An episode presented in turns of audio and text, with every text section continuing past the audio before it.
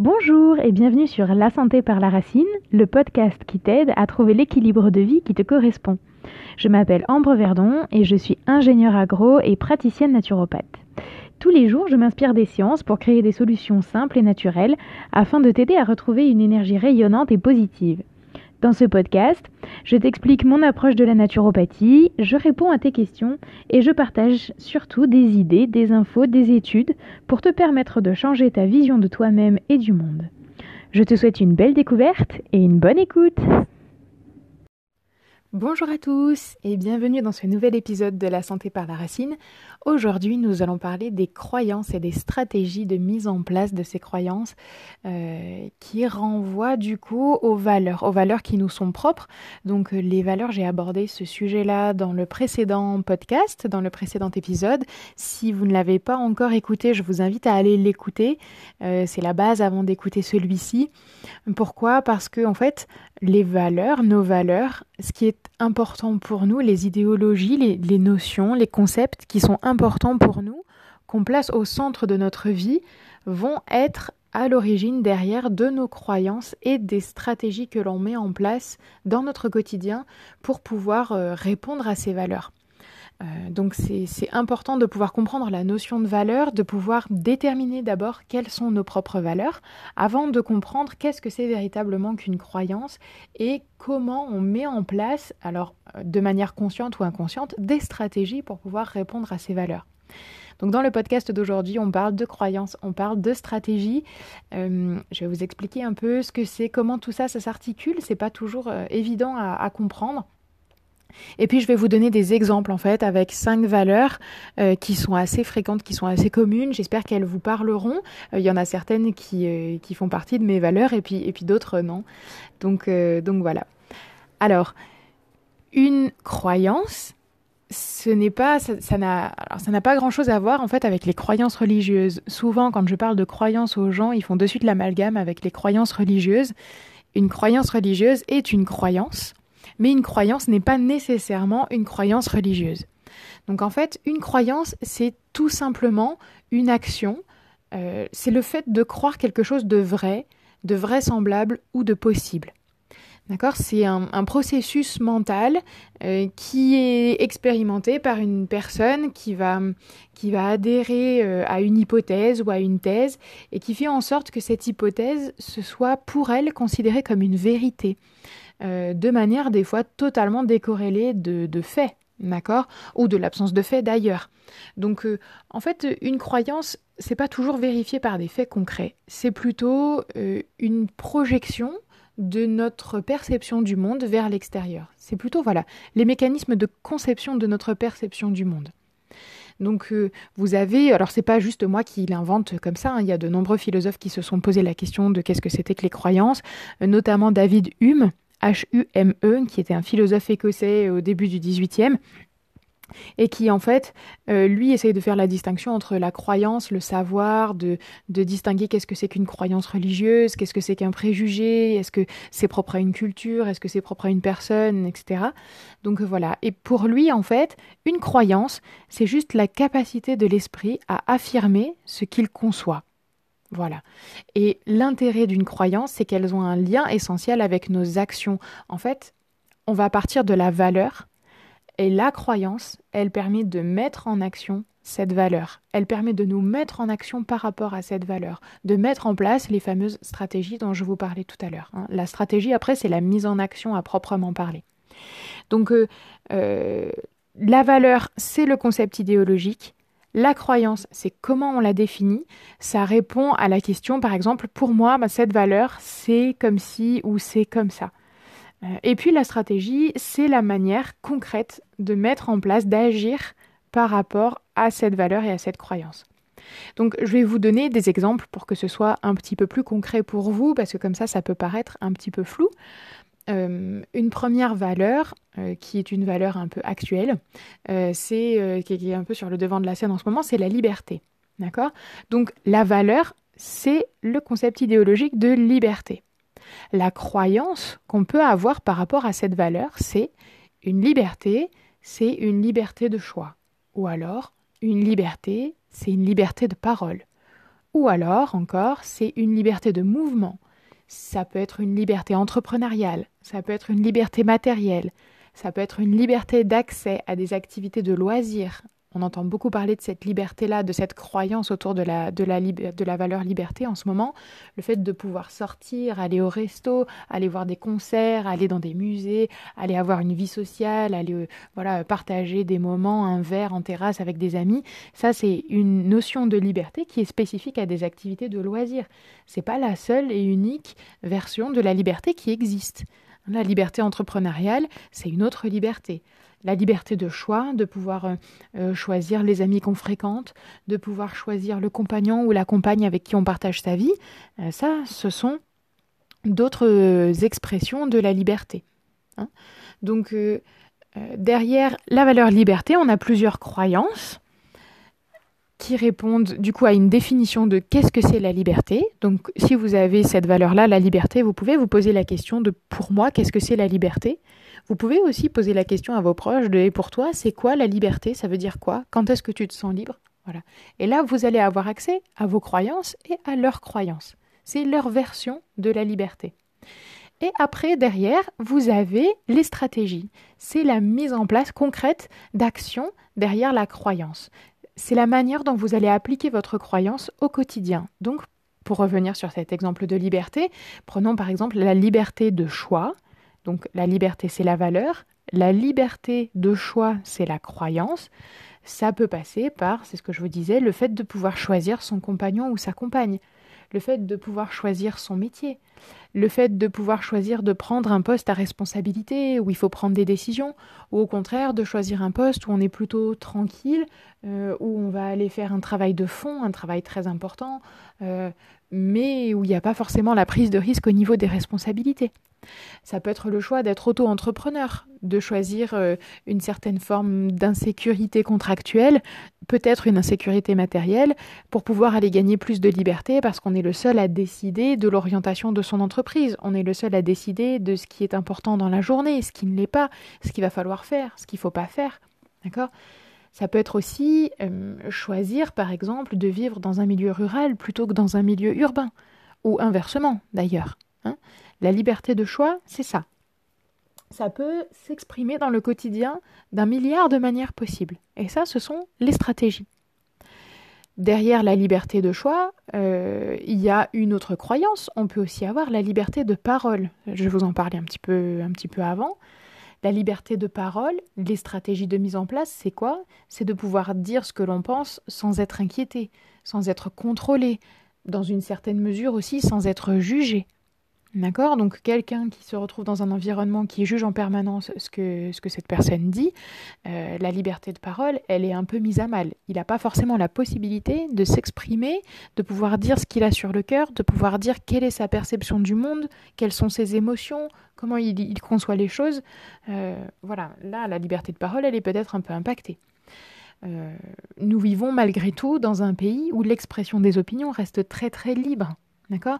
Euh, J'ai décidé par exemple de créer ce podcast pour pouvoir donner mon avis, pour pouvoir donner ma perception des choses, vous donner des outils pour changer aussi votre vision, votre esprit, des choses que j'espère utiles. Euh, j'ai la chance de pouvoir le faire. Euh, je peux ici vraiment exprimer mes opinions et diffuser mes messages qui sont positifs. Mais je pourrais tout autant diffuser des messages de dissidence, des messages de colère, des messages de haine, des messages de peur, euh, parce que ben, ce sont mes propres, euh, mes propres préoccupations et mes propres émotions du moment, mettons, et, et ce ne serait pas pour autant verrouillé. Hein, je pense qu'aujourd'hui, euh, dans, dans, les médias, d'une manière générale, ce qu'on écoute, les messages ne sont pas tous très positifs, ce ne sont pas tous des messages qui amènent à l'apaisement. pour autant, les personnes qui les diffusent ne sont pas forcément euh, ne sont pas forcément euh, euh, bloqués, ne sont pas forcément empêchés. D'accord? Donc c'est une chance, on est dans un pays où on peut s'exprimer librement, où on peut facilement créer un compte internet, parler de ce dont on a envie, où on peut s'exprimer sur les réseaux sociaux, où on peut s'exprimer même à l'oral, dans la rue. D'accord? Alors évidemment, il y a une certaine forme de contrôle quand vraiment ça dépasse un certain cadre légal, mais et encore, et encore malheureusement. Euh, je peux vous prendre un exemple de pays que j'ai visité où c'est pas le cas. Par exemple en Bulgarie, c'est un pays euh, que j'ai visité il y a quelques années. J'ai été choquée de voir que les personnes qui avaient à peu près mon âge, euh, sur toutes celles que j'ai rencontrées, il y en avait 4, 5 euh, qui n'avaient pas eu la possibilité de, faire, de pratiquer le métier qu'ils auraient souhaité. Parce que d'un point de vue euh, gouvernement, politique, étatique, on leur a interdit de pratiquer leur métier, parce que ça allait à l'encontre euh, d'une certaine politique et d'un certain état d'esprit politique. Il y en a même un qui s'est retrouvé interdit de séjour en Bulgarie parce qu'il a exprimé des opinions qui étaient trop en désaccord avec le parti politique en place. D'accord? Alors je vous parle de la Bulgarie parce que c'est le pays que j'ai visité et c'est un pays pour lequel j'ai beaucoup d'affection, euh, mais c'est aussi vrai dans plein d'autres pays. Hein. on en verra un petit peu d'autres après. Donc des pays dans lesquels on n'a pas la liberté de parole, on n'a pas la possibilité de s'exprimer ouvertement euh, sur nos opinions, sur nos avis. Euh, voilà. Donc la liberté de parole, c'est une liberté qui existe dans notre pays, qui est quelque chose qui peut aussi être précieux. Vous pouvez avoir derrière la valeur liberté la croyance, la liberté, c'est une liberté de mouvement, c'est la possibilité de se déplacer où on veut, comme on veut, quand on veut. Euh, concrètement, dans la stratégie, ça peut passer par quoi? Bah, Par le fait d'acheter un vélo, par le fait euh, d'acheter une moto, ou par le fait d'acheter une voiture, par le fait de se déplacer en train ou en avion, euh, par le fait de pouvoir partir en voyage en France ou dans d'autres pays, par le fait de pouvoir se déplacer n'importe où sur le territoire sans avoir de compte à rendre, de pouvoir partir en week-end à la mer, à la montagne, de pouvoir partir en vacances. Euh, ça concerne aussi euh, le fait de pouvoir déménager, par exemple. En France, on peut déménager, on pose de questions à personne, ça paraît naturel, ça paraît évident. Pourtant, euh, bah, ces derniers temps, avec les confinements, on a pu constater que c'était un petit peu mis à mal, cette, cette notion de, de liberté, c'est une liberté de mouvement ça a été un petit peu perturbé puisqu'on a eu euh, des périodes de confinement. Alors ce ne sont que des périodes de confinement au niveau des régions, mais ça limitait pas les déplacements pour autant, en tout cas pas à très très grande échelle. Euh, pareil, je vais vous parler d'un autre exemple et d'un autre pays. Euh, en Chine, par exemple, ils ont ce qu'on appelle un passeport de citoyenneté. C'est-à-dire que c'est un document qui donne des points en fonction de son affiliation au parti et en fonction de son comportement.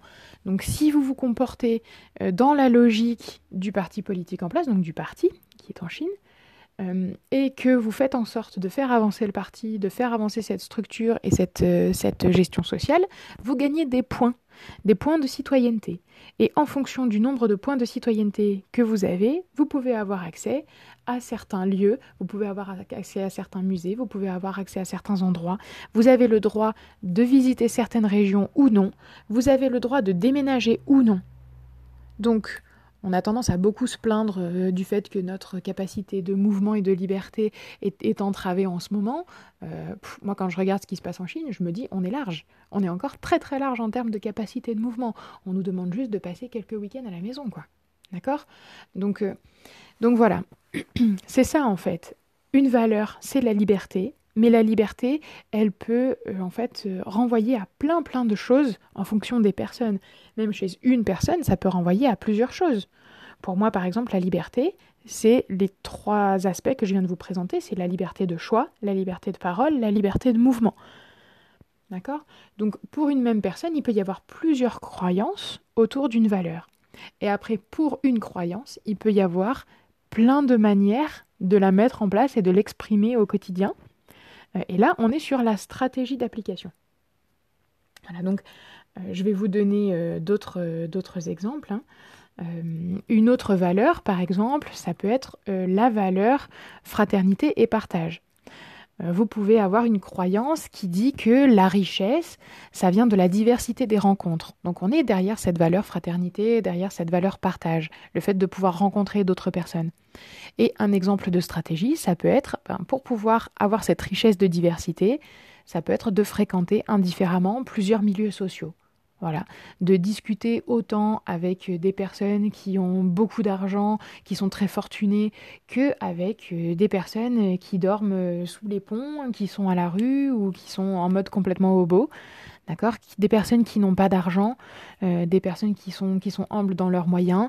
Ça peut être de fréquenter des soignants, de fréquenter des ouvriers, des militaires, des ingénieurs, des artistes, de fréquenter autant des mères au foyer, euh, des jeunes, euh, des personnes plus âgées, des enfants, voilà, de fréquenter plein de communautés, plein d'univers différents et d'en récupérer de la richesse, de la diversité, parce que chaque univers va avoir une perception du monde qui lui est propre, va avoir une logique qui lui est propre et va avoir des systèmes de valeurs, de croyances et des stratégies qui lui sont propres.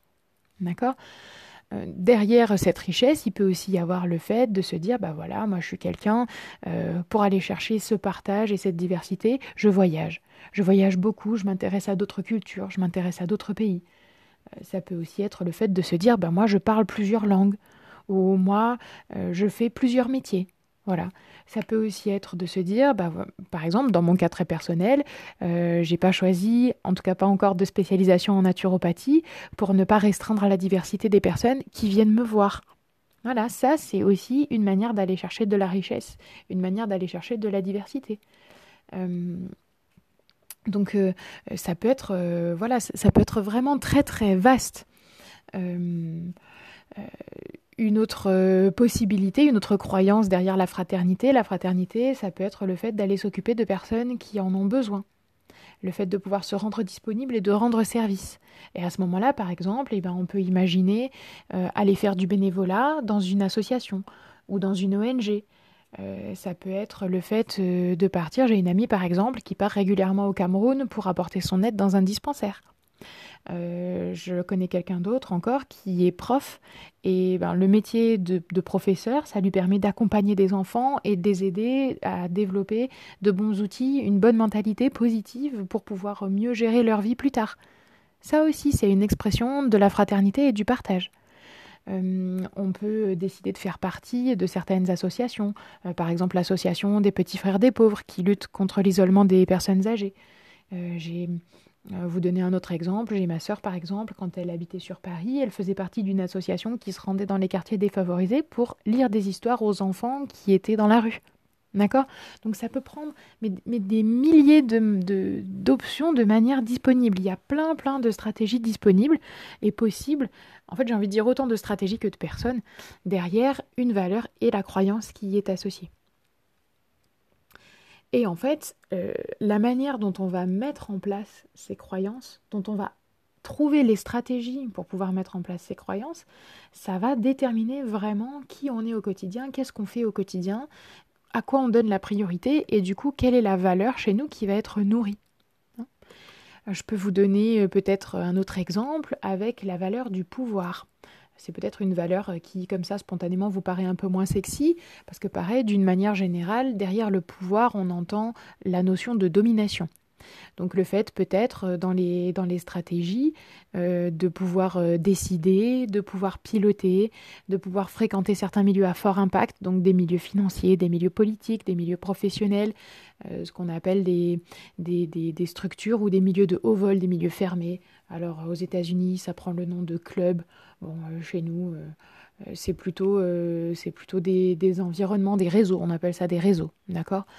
Euh, ce pouvoir de domination, ça peut être euh, du coup d'avoir la possibilité d'être dans certains secrets, au courant de certaines informations spécifiques, euh, des informations qui des fois sont verrouillées, ne sont pas accessibles aux autres.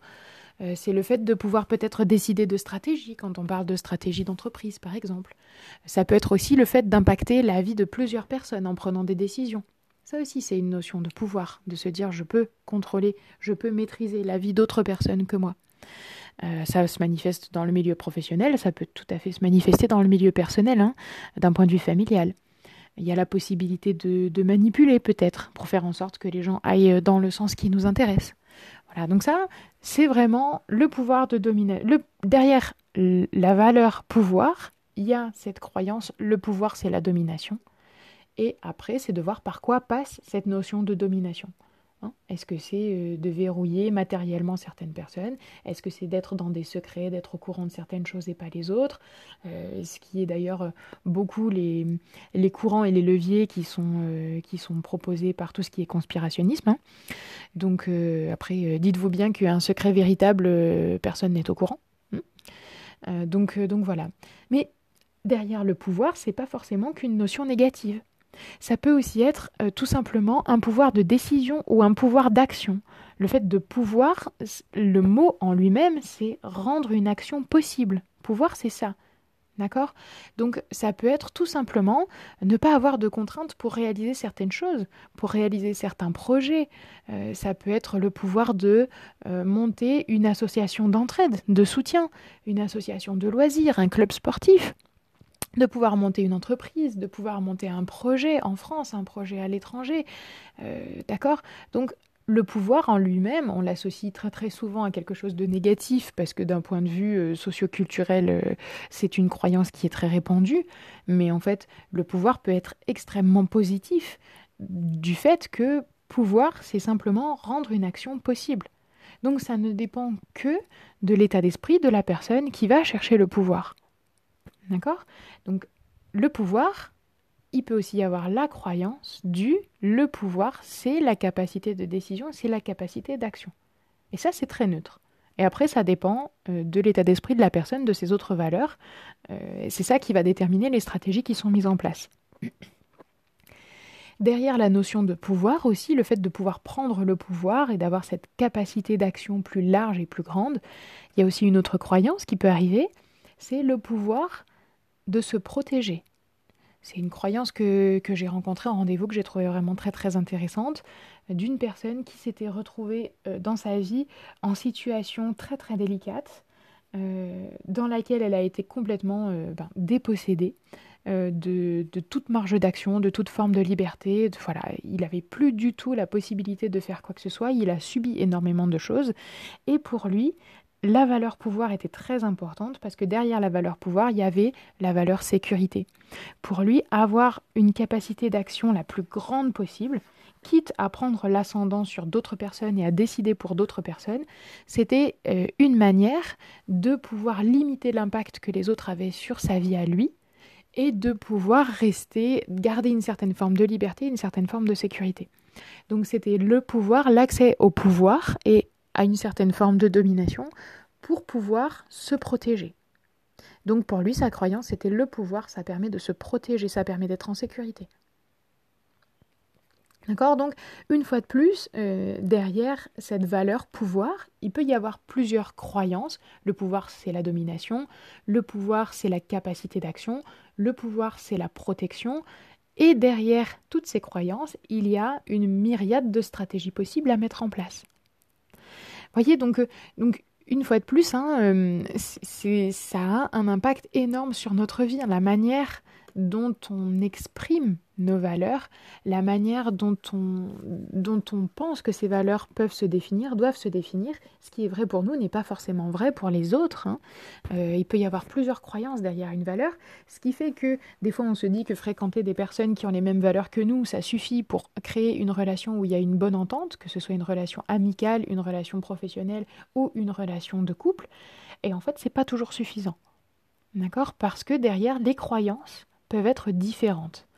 Et même si vous avez une même valeur et une même croyance, vous pouvez avoir des stratégies d'application qui sont différentes et qui vont à l'encontre les unes des autres. Je vais vous donner un exemple, pareil, qui est un énorme sujet d'actualité toujours, euh, et qui permet de mettre le doigt dessus. La valeur santé. D'accord? Donc, gros sujet d'actu, attention. La valeur santé. Euh, derrière, il peut y avoir plein de croyances. Il peut y avoir la croyance que la santé, c'est ne pas être malade. Mais pour d'autres personnes, la santé, c'est ne pas ressentir de douleur, ce qui n'est pas tout à fait pareil. Et pour certaines personnes, la santé, c'est faire du sport, avoir une bonne vitalité, être en forme, avoir un bon tonus. D'accord? Euh, Là aussi, c'est une croyance qui peut amener à, en fait, ne pas du tout atteindre son objectif. Une personne qui fait du sport à outrance sans équilibrer son hygiène de vie à côté va aller se créer plus de problématiques et va aller détériorer sa santé alors qu'il pense rester en bonne santé. D'accord? J'ai plusieurs exemples par rapport à ça. Des personnes qui vont en salle de sport, qui vont faire du fitness, qui vont faire, euh, euh, voilà, qui sont sur du crossfit, qui sont sur, euh, sur, sur des sports qui demandent beaucoup, beaucoup d'un point de vue métabolique pour augmenter le métabolisme de base, pour pouvoir perdre des graisses, pour pouvoir dessiner son corps, etc. si l'accompagnement nutritionnel n'est pas fait correctement, et ça c'est une très grande croyance qui existe dans le milieu du sport, en particulier le milieu fitness, c'est que pour pouvoir sécher, pour pouvoir se dessiner, il faut augmenter ses apports nutritionnels en protéines. Euh, alors il y a les apports en protéines d'un point de vue alimentaire, et puis il y a des apports en protéines avec du coup des compléments alimentaires qui sont proposés dans les salles de sport des apports protéiques qui sont faits sur du trop long terme, ça fragilise les reins et ça détériore la capacité des reins à filtrer et à nettoyer l'organisme. Les reins, c'est ce qui constitue la base de notre vitalité. Donc en fait, une personne qui va aller faire du sport à outrance et de manière non accompagnée, et notamment des sports de renforcement musculaire comme le crossfit ou comme le fitness très très poussé, ce sont des personnes qui, à terme, avec une hygiène alimentaire très très riche en protéines, peuvent en fait détériorer leur santé alors qu'elles pensent faire du sport pour préserver leur santé. J'ai un autre exemple, euh, ici euh, du coup à la montagne, puisque je suis sur le secteur de Grenoble, je vois beaucoup de personnes qui font beaucoup d'activités en montagne, donc qui font des randos en ski, qui font de la rando à pied, qui font des randos raquettes, qui font du trail, qui font du trek, euh, enfin voilà, qui ont une activité de montagne qui est très intense. Là aussi, ça répond à une volonté de rester en bonne santé, de rester dynamique, de passer du temps dehors, de voilà, de pouvoir profiter un peu des espaces extérieurs. Euh, donc l'objectif, c'est quand même de rester en bonne santé. Et en fait, ce sont des personnes qui vont solliciter énormément leurs tendons, leurs articulations, et qui finissent, c'est beaucoup beaucoup le cas pour les personnes qui font du trail, donc c'est de la course en montagne, et qui finissent en général, ça va très vite au bout de 5 ans, 6 ans, avec des tendinites et avec des douleurs articulaires qui sont chroniques, qui sont très très douloureuses. Pourquoi? Parce que pareil, il y a euh, un déséquilibre au niveau de l'hygiène de vie.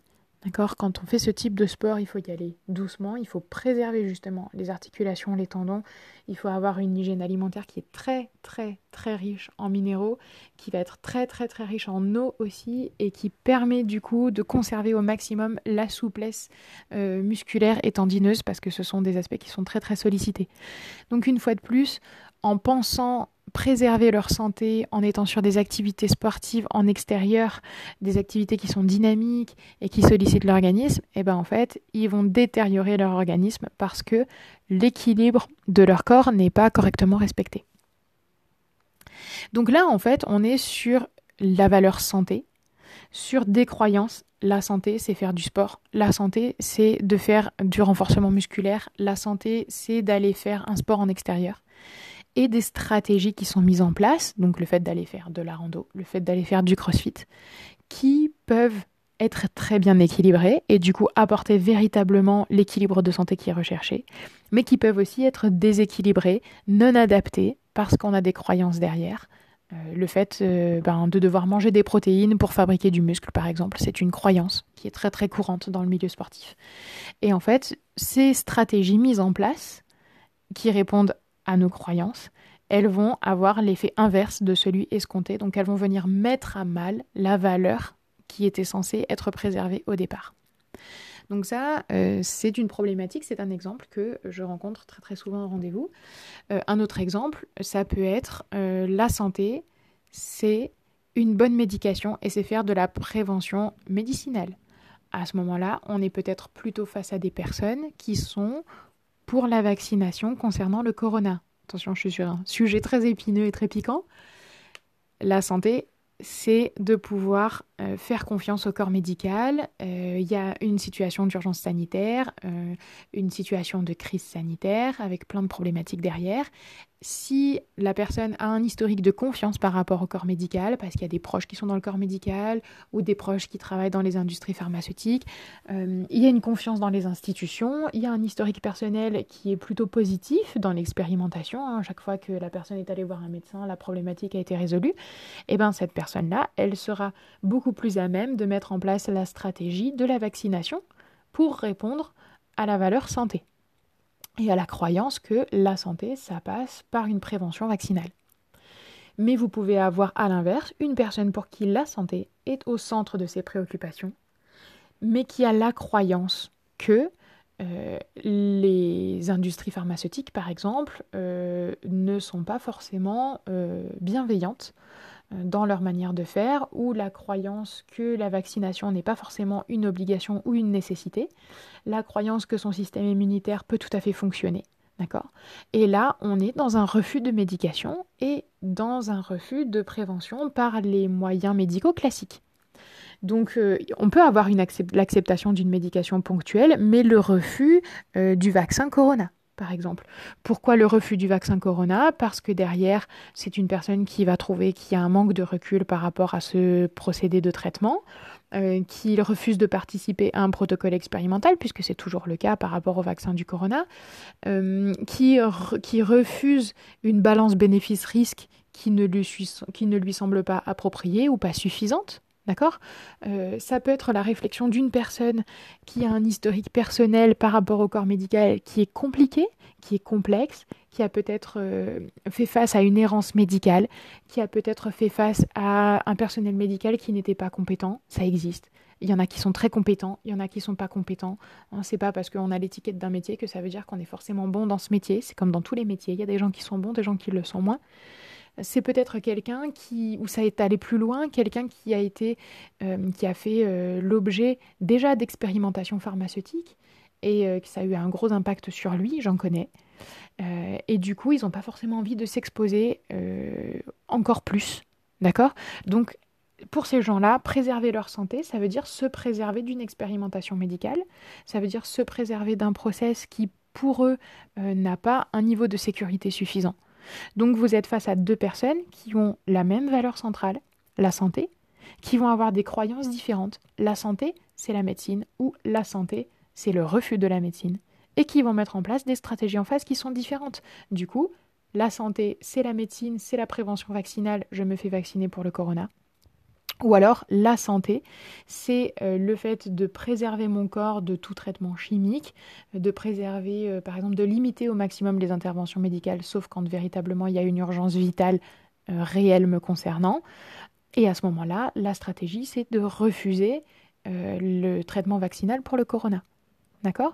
Mais comprenez bien quand vous êtes dans ces débats que les personnes qui sont en face de vous, en fait, elles ont les mêmes préoccupations que vous à l'origine. Elles sont préoccupées par leur santé, elles sont préoccupées par la santé des gens qui les entourent, par leurs proches, et elles essayent de faire le maximum pour pouvoir préserver cette santé. C'est juste que les croyances derrière sont différentes, et du coup les stratégies mises en place sont aussi différentes. Et je tiens à préciser, et c'est très important pour moi, que les deux sont légitimes dans leur existence. Donc, soyez tolérants quand vous rencontrez quelqu'un qui a un état d'esprit, une logique qui est différente de la vôtre. D'accord? Peut-être qu'il a exactement la même croyance derrière et qu'il essaye de protéger la même chose que vous. Il le fait juste d'une manière différente. Euh, une, autre, une autre valeur dont on peut parler, par exemple, un peu, un peu rapidement, c'est l'amour. Euh, à mon sens, l'amour, c'est une valeur, c'est un terme qui est... La langue française est, insuffisamment riche pour pouvoir parler de ce terme-là et de cette valeur-là. L'amour, ça peut être l'amour de ses amis, ça peut être l'amour de soi, ça peut être l'amour de son conjoint, l'amour des enfants, ça peut être aussi l'amour d'un public, l'amour pour une activité, l'amour pour une beauté, l'amour pour n'importe quelle forme de vie. D'accord? Donc tout ça, ce sont des croyances. Si vous euh, demandez à quelqu'un qu'est-ce que ça représente pour lui l'amour, il va peut-être vous dire euh, pour moi, euh, l'amour c'est un amour de couple. Et l'amour, ça se limite uniquement au couple. Après, c'est de l'affection, c'est voilà ce que vous voulez, mais c'est pas de l'amour c'est quelqu'un qui peut être sur ce qu'on appelle un amour transactionnel, c'est-à-dire euh, moi je t'aime si tu m'aimes, je te fais un bisou si tu me fais un bisou, euh, euh, je t'aime parce que tu m'offres une sécurité matérielle, d'accord? Donc l'amour transactionnel, c'est un service qui en rend un autre, c'est je te donne mon affection, je te donne mon attention parce que à côté de ça, tu me rends un service. Si tu arrêtes de me rendre ce service, je ne te donne plus mon amour. Ça, c'est ce qu'on appelle un amour transactionnel. c'est pas très nourrissant. D'accord? Mais il y a malheureusement beaucoup de personnes qui se situent dans cet amour transactionnel. Après, il peut y avoir un amour sincère. L'amour sincère, c'est quelqu'un qui a envie de donner sans forcément qu'il y ait quelque chose en retour, mais qui ne peut pas parce qu'il est bloqué par son propre historique personnel.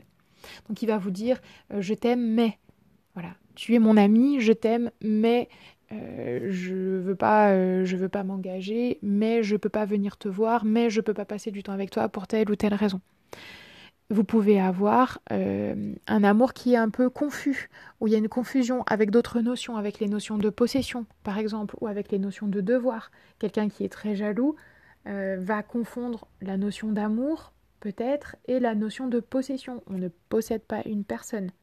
D'accord? On se réjouit de l'avoir dans notre entourage. Ça, c'est l'amour. Donc il peut y avoir des confusions comme ça. Pour certaines personnes, l'amour, ça peut être l'amour physique. Ça peut être le contact, une caresse, un bisou, un toucher, une main posée sur l'épaule.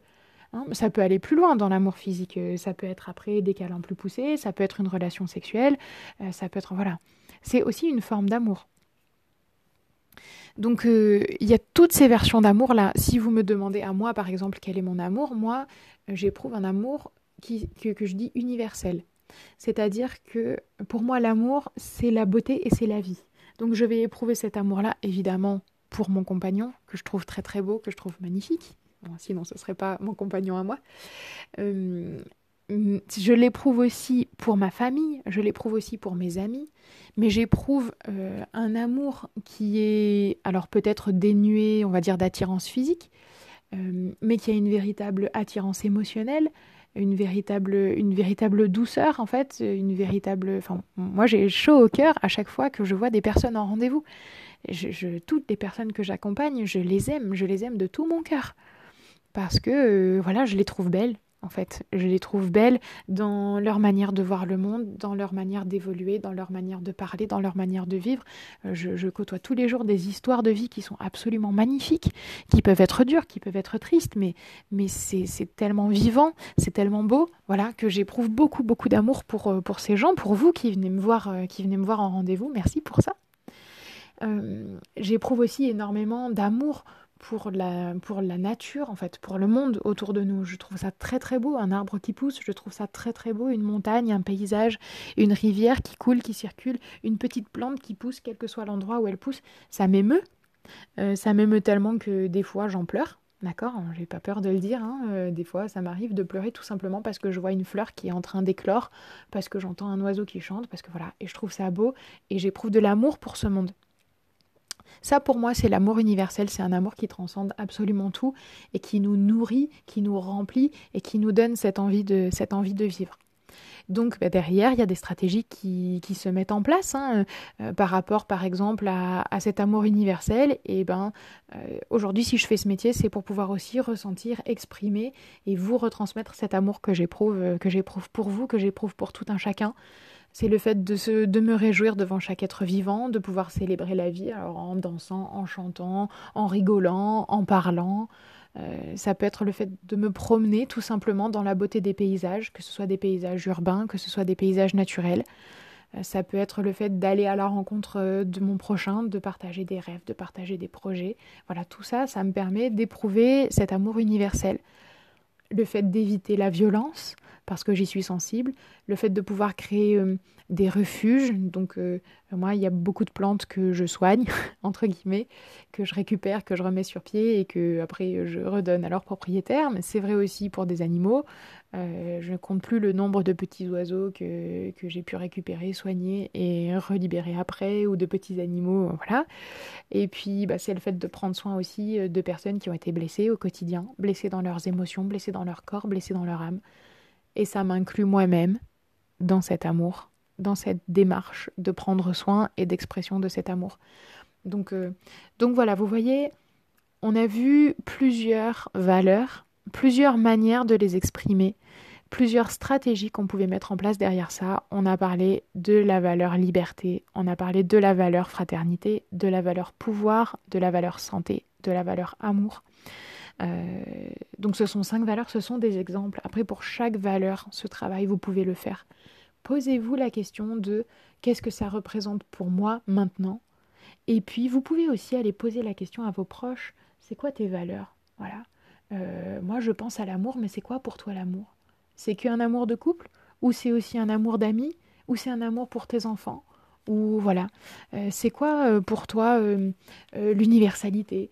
C'est quoi pour toi la sécurité, c'est quoi pour toi Voilà. Posez-vous la question à vous-même, pour vous, à quoi ça correspond, et posez la question à vos proches, à votre entourage, pour pouvoir vous rendre compte en fait que ben il y a vraiment toute une palette de couleurs et d'expressions autour de ces valeurs, toute une palette de croyances, et derrière ces croyances, toute une palette de stratégies que les gens mettent en place au quotidien euh, pour pouvoir euh, ben, répondre à ces valeurs. une valeur amitié, des stratégies au quotidien, c'est quoi d'aller boire un café? C'est de prendre des nouvelles par téléphone, c'est euh, de penser à l'anniversaire de son ami, c'est de pouvoir peut-être voilà, le soutenir dans ses projets, lui mettre un petit mot quand on sait qu'il va passer un examen, quand on sait qu'il va passer un entretien, ou lui mettre un petit mot quand on sait qu'il a réussi à valider un contrat, quand on sait qu'il a réussi son épreuve sportive, qu'il a réussi son épreuve, voilà, l'objectif qu'il avait atteint. Ça, ça peut répondre à la valeur amitié. Euh, donc, euh, donc n'hésitez vraiment pas à partir un petit peu euh, à la découverte de tout ça dans votre environnement. pensez aussi que du coup c'est quelque chose qui peut évoluer dans le temps, hein, pour vous, pour eux.